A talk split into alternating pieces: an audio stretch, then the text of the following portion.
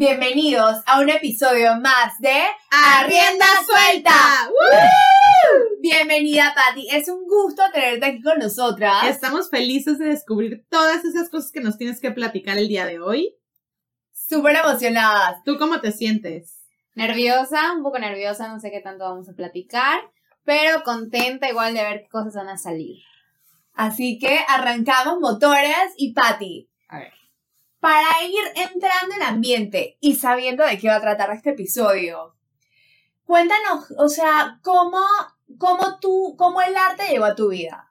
Porque hoy se puede decir que tú vives del arte.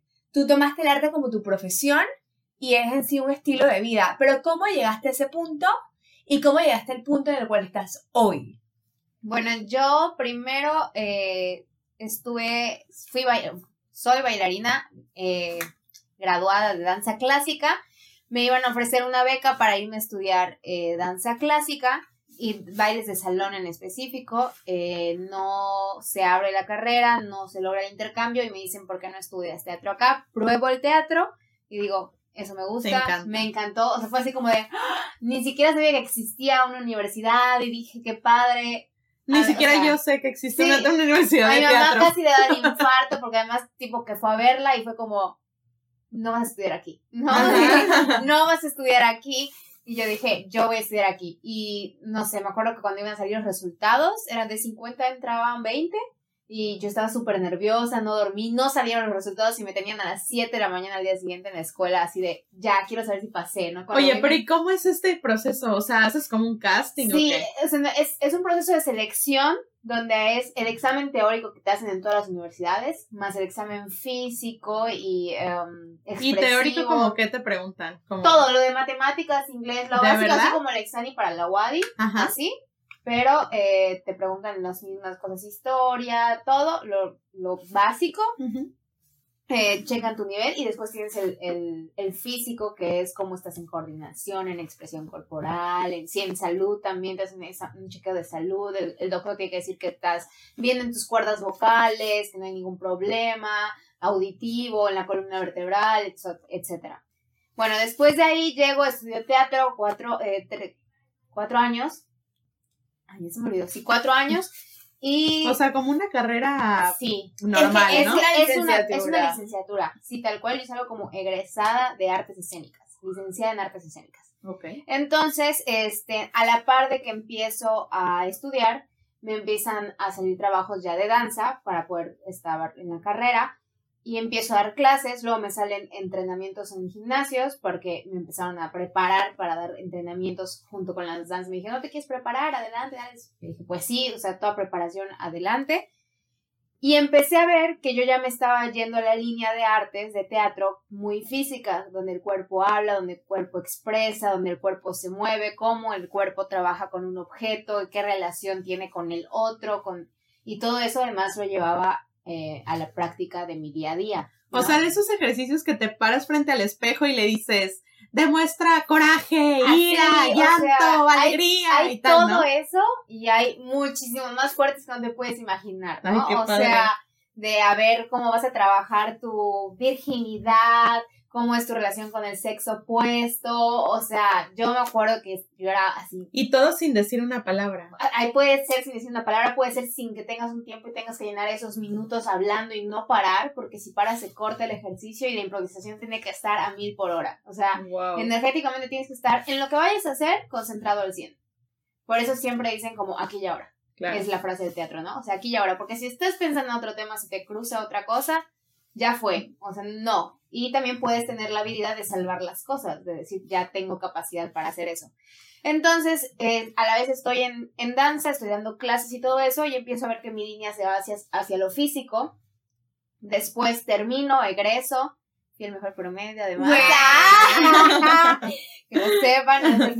Y me empezaron a salir trabajos, me empezaron a salir becas, empecé a ver que era algo muy difícil porque yo quería pues estar económicamente bien, estable, y empiezo a ver que sí hay dificultades para, para vivir de, de este medio, que claro, te llaman para dar una función, pero lo máximo que a lo mejor puedes, te pueden pagar para funciones 300 pesos Wow. y tienes meses de, de estar en ese ensayo. ¿no? O sea, meses O y sea, te pagan por una hora que tú presentas Sí. en el teatro, pero no por las 50 que No. estuviste ensayando, No. preparándote, etcétera. Al menos aquí en Mérida todavía no hay es- eso.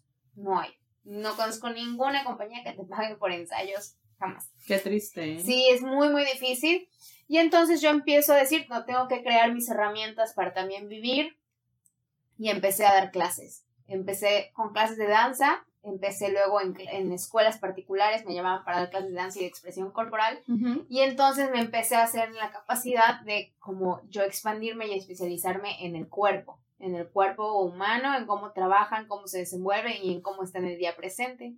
Y después de eso, pues ya me dedico como al entrenamiento físico, porque empecé a ver en varias escuelas que daba tanto de teatro como escuelas particulares normales, que este em, lo que veía era que los entrenamientos de teatro funcionaban muy bien y eran muy divertidos y cambiaba Ajá. la dinámica a ir al gimnasio o una clase de pilates. Claro. Me empezaron a llamar y de repente dije, ah, creo que puedo combinar esto y puede ser una súper herramienta porque la gente se divierte, hace dinámicas distintas, había entrenamientos de pareja y yo tenía los juegos que eran físicos, de trabajo, de esfuerzo, de resistencia y entonces empecé como a crear mi propio método junto con otros y ya aquí estoy viviendo con eso. La verdad es que tengo un estudio que abrí hace cuatro meses porque ya no me daba el tiempo de ir de una casa a otra porque aquí ya incrementó pues el tráfico normalmente hacía media hora llegar de una casa a otra y ahorita ya no me da ese tiempo y entonces ya voy ya estoy en el estudio y en el estudio tengo bastantes como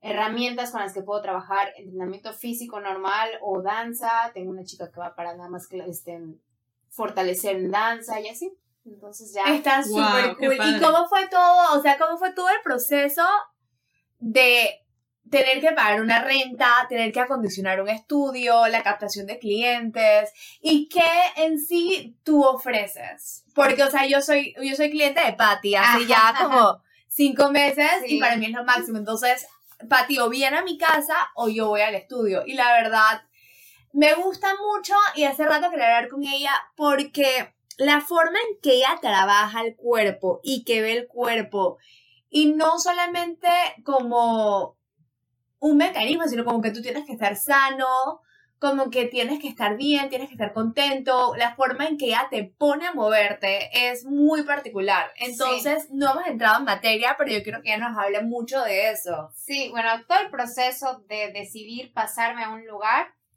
parte mucho de que me llamaban para estar en la casa. Y entendía que, lo, que estar en la casa era lugar seguro, era el lugar cómodo, era, no importa cómo esté vestida o arreglada. Y yo dije, yo quiero que la gente vaya a mi lugar así y tener también muy buena energía, porque parto de, eh, que lo platicamos hace ratito, siempre la pregunta es cómo estás, cómo te sientes hoy. Siempre cual persona llegue es preguntarle cómo estás, cómo te sientes. Tomé mucho café, me siento súper bien, estoy triste, tengo flojera, tengo perecita. Es lo que siempre Tere me dice, tengo perecita, ¿no? Hoy estoy súper dinámica, quiero brincar, hoy no me quiero mover. Además de eso, pues en teatro se trabaja mucho energéticamente con la eh, recepción de cómo viene el otro. Entonces yo empecé a ver cuando daba clases, tanto a adolescentes, niñas y mujeres, que el cuerpo me hablaba, que el cuerpo me decía realmente cómo se sentía ella y que también desprende una energía. Entonces yo lo que hago es trabajar con esa energía junto con lo que me dice la persona, porque es muy importante eso, entender que ya estamos casi hechas para ser máquinas, pero que nuestro cuerpo no debe de funcionar como máquinas. Y si lo queremos ver así de manera muy tosca, pues bueno, una máquina necesita mantenimiento, necesita aceite, necesita varios cuidados para que funcione correctamente.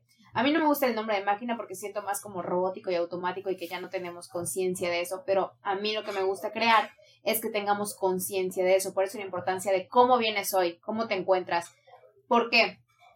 Porque si vienes con una energía baja, estás cansada y yo te voy a forzar a que hagas 50 brincos, no te va a servir. Vas a empezar a odiar el ejercicio. Va a ir en contra de lo que tu cuerpo está, está sintiendo y de lo, de lo que tu cuerpo quiere.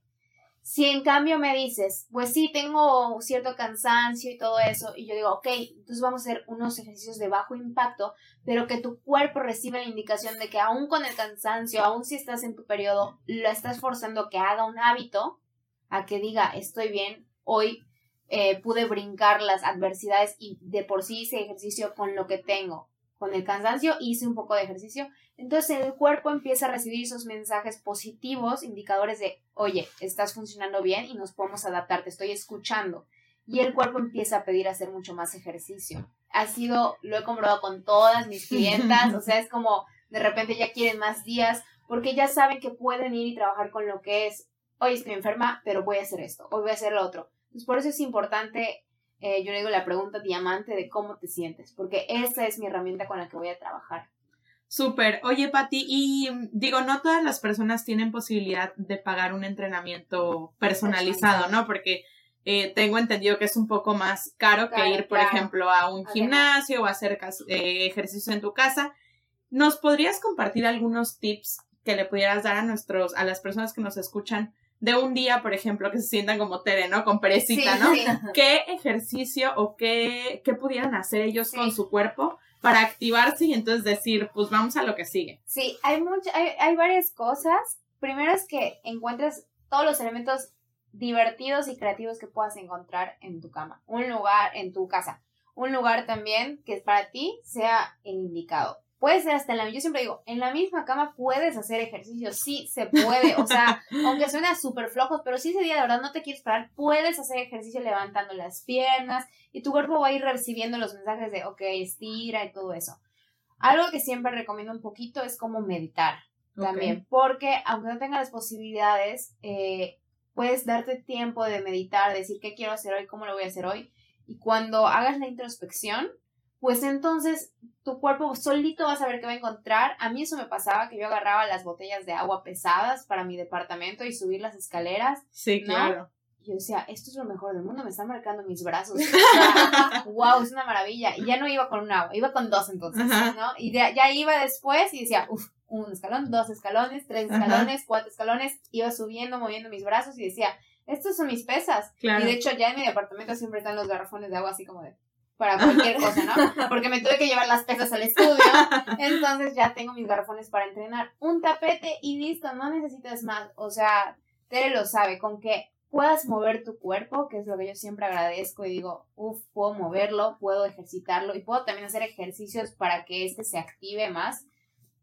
Este, puede ser en cualquier parte, o sea, con pesas, con lentejas. A, mis alumnos adolescentes siempre les pongo como calcetines con lentejas y todo el tiempo de todo el tiempo de coordinación y trabajo de peso pequeño lo hacen con eso y se quedan así maravilladas de cómo hice eso con un calcetín y una lenteja. Claro. Pero hay muchas herramientas que no necesariamente tenemos que pagar un entrenamiento personalizado, claro que es muchísimo mejor estar acompañado de alguien pero también se puede hacer, se puede hacer en casa. Y de hecho, el, objetivo de mi estudio y de lo que yo hago es, no es que estén todo el tiempo pegados a mí, ¿no? O que yo tenga que estar en tu casa, sino que tú digas, bueno, hoy no llegó Patty, pero puedo hacer 20 minutos de esto porque ya me lo aprendí, ya sé la ejecución correcta, lo puedo hacer en casa. Sí, finalmente tú estás generando un estilo de vida saludable, ¿no? Sí, sí, que eso es buenísimo. que se forme el hábito y que también, o sea, me he topado con muchísimas mujeres, igual esto lo hemos platicado mucho con Tere, que se han acercado a mí porque no quieren ir al gimnasio, porque no se quieren arreglar, no quieren verse bonitas y ya ahorita nos criticamos así de que por cómo vienes así.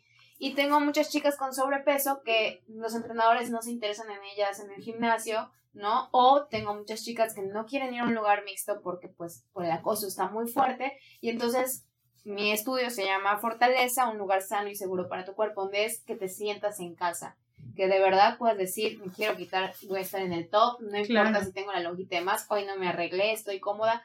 Y para eso también tengo que trabajar mucho yo internamente para que la energía del lugar esté bien, para que yo esté bien y que la otra persona se sienta súper cómoda, a gusto y decir, estoy formando un hábito. Lo demás no importa, estoy haciendo algo por mí, porque hoy en día, ¿cuántas cosas hacemos por nosotros mismos? Muy difícil. Sí, claro. Es, es mucho más fácil ver y darle a alguien más que que invertir tiempo en nosotros. Y tener, en, o sea, es muy fácil, a veces a mí toca cuando tenemos charlas con chicas como, ¿qué, qué, ¿qué vas a hacer hoy por ti? No, pues me voy a comprar algo que me gusta mucho. Y si te compras el suéter, y no digo que esté mal el detallito, el dulce, el chocolate, está perfecto. Pero es muy difícil que el pensamiento diga, lo que voy a hacer por mí es ejercicio. Sí. Es Claro, sumamente siempre es difícil. como un castigo. Porque lo vemos como castigo, como algo militarizado. El entrenamiento funcional es dale uno, cinco, dame cinco. Y no, o sea, O como una obligación, Como una ¿sabes? O sea, obligación. como algo que se tiene sí, que porque hacer ya es cuando- parte de la educación y lo vemos ahora en los comerciales. Y, es, y cuídate y está sano, porque si no, viene la amenaza. Ajá. Te va a dar esto, te va a dar lo otro. es que- y no lo podemos estar viendo así, porque entonces voy a hacer ejercicio de una manera que ya no estoy cómoda. Tengo que aprender a disfrutar. Por eso a mí me interesa mucho ver, ah, ya vi qué ejercicios le gustan. Pongo otra vez el ejemplo de que es como el kickboxing. Le Ajá. gusta mucho golpear, le gusta mucho dar patadas y algo de en ella liberará el cuerpo que se siente más seguro con ese tipo de ejercicios. Claro. Hay quien no le gusta para nada y le gusta mucho más la bici o el banco o estar en planchas, ¿no? Pero entonces el cuerpo mismo empieza a descubrir qué ejercicios me gustan y qué ejercicios Tere solita llegó otro día y dijo, ¿me puedes poner ejercicios de kickboxing? ¿Por qué? Porque el cuerpo ya registró. No, y qué bueno que tengas esa oportunidad de decir quiero hacer esto hoy y que alguien te escuche. Porque Sí. justo eso que decías hace un, hace un momentito de eh, las personas pasadas de peso en un gimnasio no encajan, No. ¿sabes? O sea, y sí, o sea, yo he visto, yo voy a un gimnasio y sí he visto ocasiones en las que los entrenadores están mucho más enfocados en la gente musculosa, en la gente que quiere marcarse y no sé qué.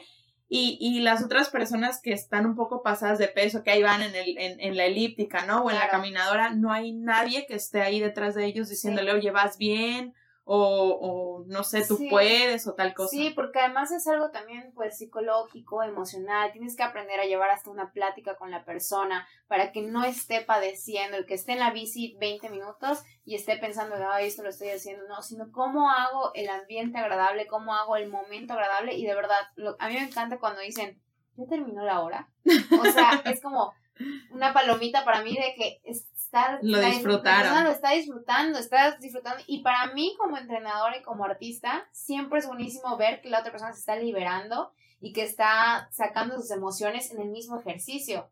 Porque no significa que, ah, voy a golpear y me libero. No, si no estoy platicando, fíjate que tuve y hoy pienso y esto y esto y esto. Cuando se dan cuenta, ya hicieron un trabajo físico y un trabajo emocional. Claro. Entonces va de la mano. Oye, Pati, y todos, bueno, yo, yo soy de la, idea, de la idea que todos tenemos un rol en la vida, o sea, como tenemos eh, alguien a quien admirar o alguien que marcó nuestra vida en algún momento importante y a partir de eso fue como el, el, el parteaguas para cambiar nuestra vida, ¿no? Sí. Yo ahorita que te escucho, te escucho hablar como muy emocionada y muy comprometida como con tu trabajo. Y mi pregunta es, si alguien en algún momento marcó tu vida como para cambiar el, eh, el, el rumbo, por ejemplo, que estabas en el teatro y ahora estás en, en la parte física o cuidas mucho la parte emocional también con, con tus, con tus Sí. clientes. Yo creo que sí cuido mucho lo emocional, sobre todo cuando me tocan niñas y adolescentes. Muchísimo. Me han tocado casos que, que si te contara, o sea, es como me ha tocado describir desde enfermedades sexuales de papás trans- de transmisión, porque nada más de estar cerca y yo me contagié, ¿no? Esa es una historia que, por ejemplo, tengo ahí. Hoy, hoy estaba comentando en una charla que tuve. Este, desde que el cuerpo de repente de una niña no quería bailar, no se quería mover, no quería expresar, no hacía el ejercicio constante, empecé a notar los cambios, me puse a indagar qué pasaba en esa situación y eh, el Habían papá abusado tenía, de no, el papá tenía secuest- secuestrada a la niña de la mamá, entonces la mamá no la veía, los psicólogos de la escuela no estaban enterados, yo tuve que ver qué onda y empieza el cuerpo a hablar y se empieza a desenvolver.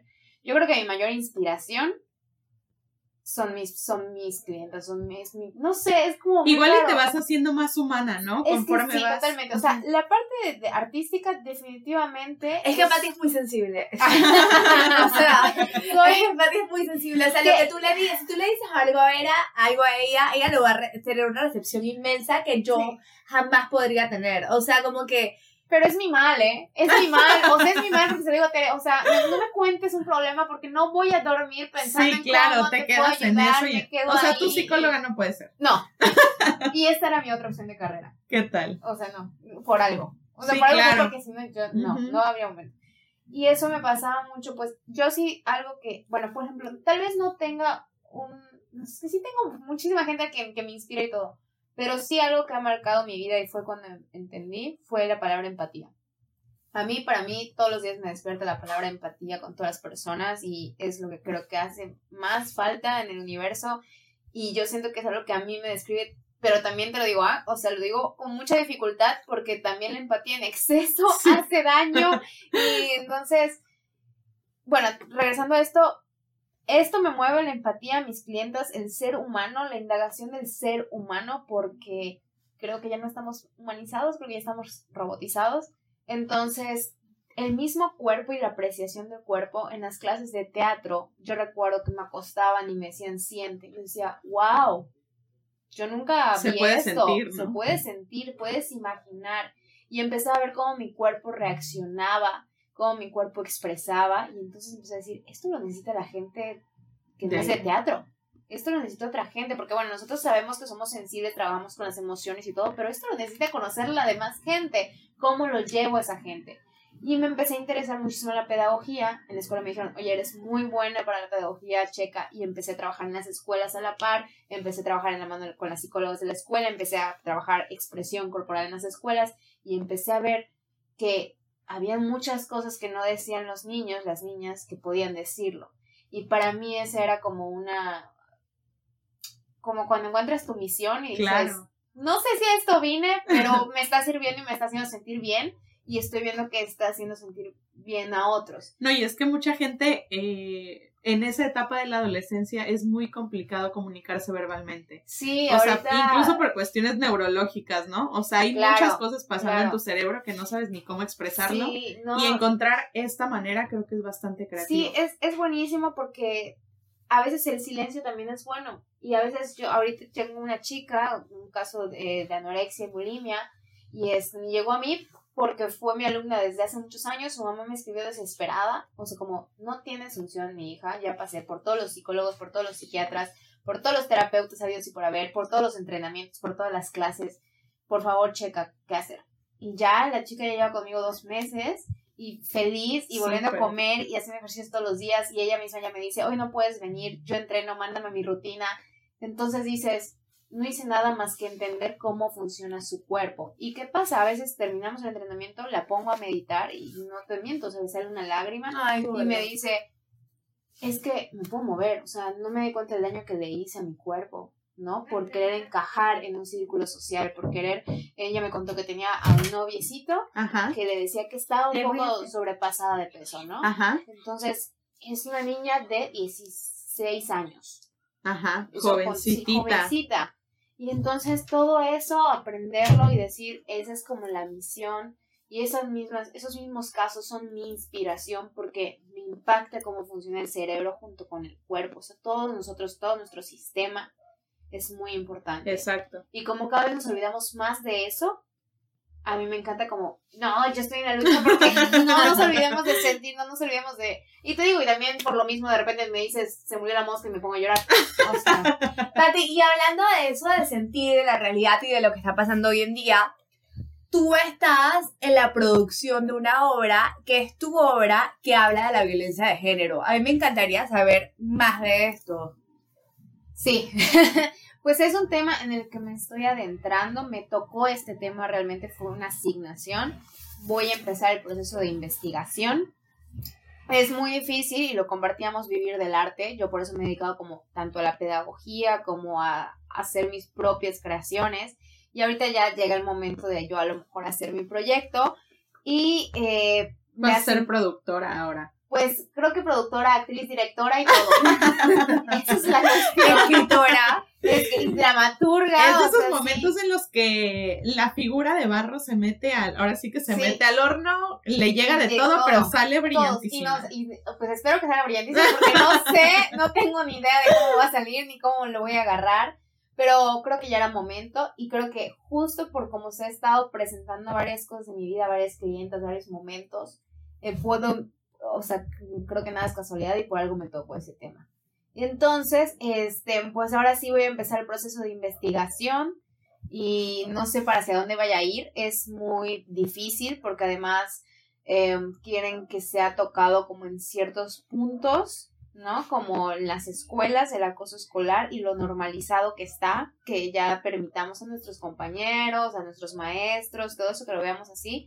Entonces es un tema que quiero que llegue a los adolescentes, que quiero que llegue también a las mamás para poder abrir este diálogo que en nuestra sociedad pues está como muy cerrado y tengo que ser muy inteligente en cómo va a llegar y que sea de una manera para mí también, igual que el cuerpo. Es que es como relacionado todo. Es que quiero que sea de una manera tan inteligente que no llegue como una obligación y como, una, como un regaño, sino que llegue divertido de una manera como, o sea, todo así como este tema va a ser divertido, pero hay maneras, hay lenguajes para eso. Sí, como muy sutil. Muy sutil, algo muy llamativo, algo muy bello, que de hecho, por eso a mí me impacta el cuerpo. Te vayas a tu casa después de que viste la función y boom, empiezan a llegar los mensajes. Empiezan a llegar los mensajes porque el cuerpo después percibe y dice, ah, esto me quisieron decir. Y pues. Mensajes subliminales, chaval. Sí, así todo el tiempo voy a estar checando que como el mismo, el, el, dialecto que yo puedo, el lenguaje que puedo entablar con los adolescentes para que no sea como, ya lo veo en todas partes y qué flojera, ¿no? Sino de verdad tener un... Sí, porque creo que es un tema que ahorita es tan recurrente que no vaya a ser que lleguemos al punto de que ya lo fastidie y sea como que, de nuevo hablando de lo mismo. Sí, sí, tiene que, tengo que encontrar su lenguaje y tengo que encontrar los puntos claves eh, puntos, focos rojos también, que de verdad vea que son impactantes y que a ellos les puede interesar, porque sí, mi tirada es hacia los adolescentes para esta. Y creo que es el target, o sea, es a donde tienes que llegar porque, bueno, ahorita hay un tema en boga en Mérida bastante interesante y lo platicábamos hace, hace un tiempo, ¿no? Y bueno, en, en mi opinión personal creo que lo que hay que hacer es educar, o sea, es educar y es hablar con la verdad y es eh, inspirarle esa confianza a los adolescentes de hablar en el momento, ¿sabes? O sea, como, eh, ¿por qué voy a tener que aguantar algo o por qué voy a tener que llegar hasta el punto en el que tenga que sentirme violentada? sin antes decir un alto, sin antes darme la vuelta e irme. ¿Me explico? Sí, sí, y es que te digo, justo tú diste el clavo, o sea, tener esa confianza de poder llegar con alguien, porque una cosa es educar y otra cosa es querer evangelizar.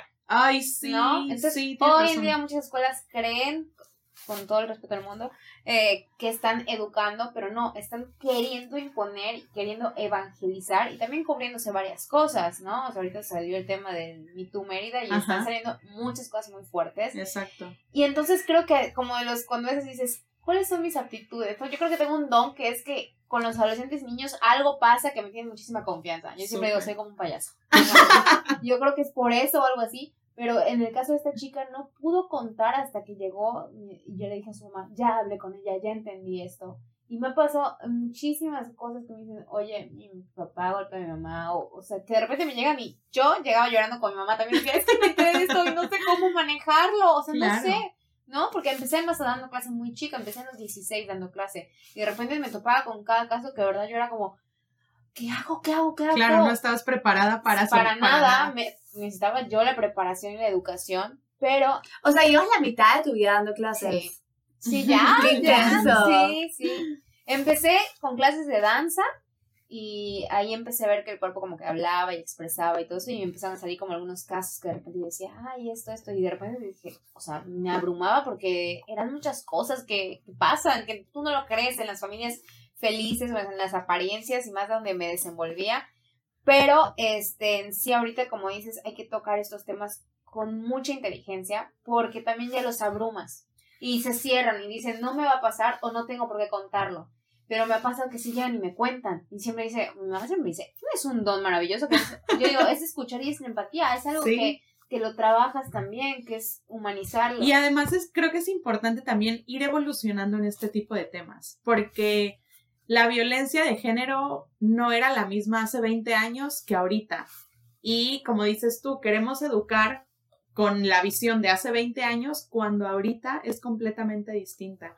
Entonces creo que ese sería un punto clave en, en si, si, yo quisiera aportar algo a esa, a esa puesta en escena, sería eso. O sea, como tomar las cosas desde una manera como tan, tan natural no aceptando las cosas, pero sí hablándolas como son. Claro, que sí, que es normalizándolo. O sea, desgraciadamente ya lo normalizamos y se tiene que mostrar así. Exacto. Porque está muy escondido en, en, en esa En quienes somos.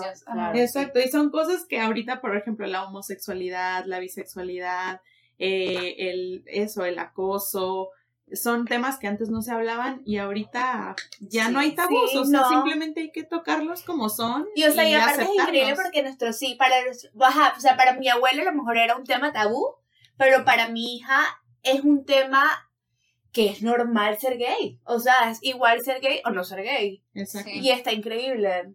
Sí, yo les quiero comentar, bueno, saliéndonos un poquito del tema y no, en alguna ocasión en la escuela me tocó recibir a dos familias que eran eh, de dos mamás y eran unas familias tan bonitas, o sea, y con, con pros y contras, Como igual cualquiera. que una familia eh, que fuera de hombre y mujer, ¿no? Entonces, creo que así como se han aprendido a aceptar este tipo de cosas, también hay que eh, tocar ese tipo de temas de violencias que a mí se me hace gravísimo, Sí. se me hace una cosa que, que es inaceptable por completo, pero sí, pues ponerle, ponerle atención a los adolescentes. Sí, y hacer que llegue de, la- de manera diferente a ellos, que no solo sea con libros o, o, o con el sermón que les decimos. Con regaños. ¿Cómo me regañaba oh. a mi adolescente? O, o ahorita que está tan, tan en, las te- en la tele, en todas partes, que no sabes realmente qué información está llegando a tu hijo, porque no hay eh, em, la educación de también compartirlo. Pero en los, en los, atrás de los camiones está, hay eh, publicidad masiva, ¿no? Que no sabemos si es la correcta no, y es mejor que tú te sientes a hablarlo con ellos, y por eso me interesa mucho el lenguaje para poder dialogar con ellos. Y ahí también viene mucho mi... em, mi Tu filosofía. Sí, mi filosofía del cuerpo, o sea, también de cómo siente, decía Tere, es, hay una intuición, cuando algo va a estar mal, el cuerpo siente, refleja, esquiva, Claro. ¿no? Hay, hay algo, hay reflejos que, que nos dice y que no lo escuchamos, porque hasta cuando nos vamos a topar con una mala persona, entre comillas, porque pues quién es bien mal en el mundo, eh, nuestro cuerpo reacciona, nuestro cuerpo energéticamente dice, esto no checa conmigo, esto no va, entonces a mí todo eso, por eso luego como que llegué a este camino por eso, y pues ahí estoy. Es que el cuerpo es lo máximo. Sí, es que es bien bonito, ¿verdad? O sea, hay que cuidarlo. hay que cuidarlo, hay que cuidarlo, hay que decirle, hoy estás bien, gracias. Es Yo nuestro le- medio. sí, yo le decía a alguien que siempre me decía, ¿no? Cuando te preguntan, ¿qué es la, la parte de tu cuerpo que más odias? Y decía, mis pies, no los, no los soporto, me chocan, me choca mostrarlos, no, no los puedo ver, se me hacen súper feos, pero aprendí a quererlos muchísimo, porque yo decía, ¿qué harías sin ellos? O sea, sí son mi todo, realmente son mi Sí. trabajo, son, me hacen moverme para entender a las otras personas, me hacen, o sea, cada movimiento que tienen me mandan ondas, ¿no? Entonces yo Claro. decía, no, tengo que quererlo muchísimo, muchísimo, y todos los días como, gracias, son bien feitos, pero como los quiero. Qué bueno que están aquí. Sí, pero qué bueno hoy. No se preocupe, más de calcetines, no lo tengo que ver. O sea, todo bien. Todo bien. Ay, Pati, muchísimas gracias. O sea, creo que hay tantos temas que se podrían seguir tocando, pero nos llevamos un espectro bien amplio de quién tú eres, qué haces y lo que le estás dando al mundo. Porque creo que eres una persona que todos los días entrega algo de sí y que es súper valioso. Y que el mundo necesita más gente así. O sea, más Ah, gente empática, más gente que, que ame el cuerpo y que quiera ver por los demás. Entonces eso está buenísimo.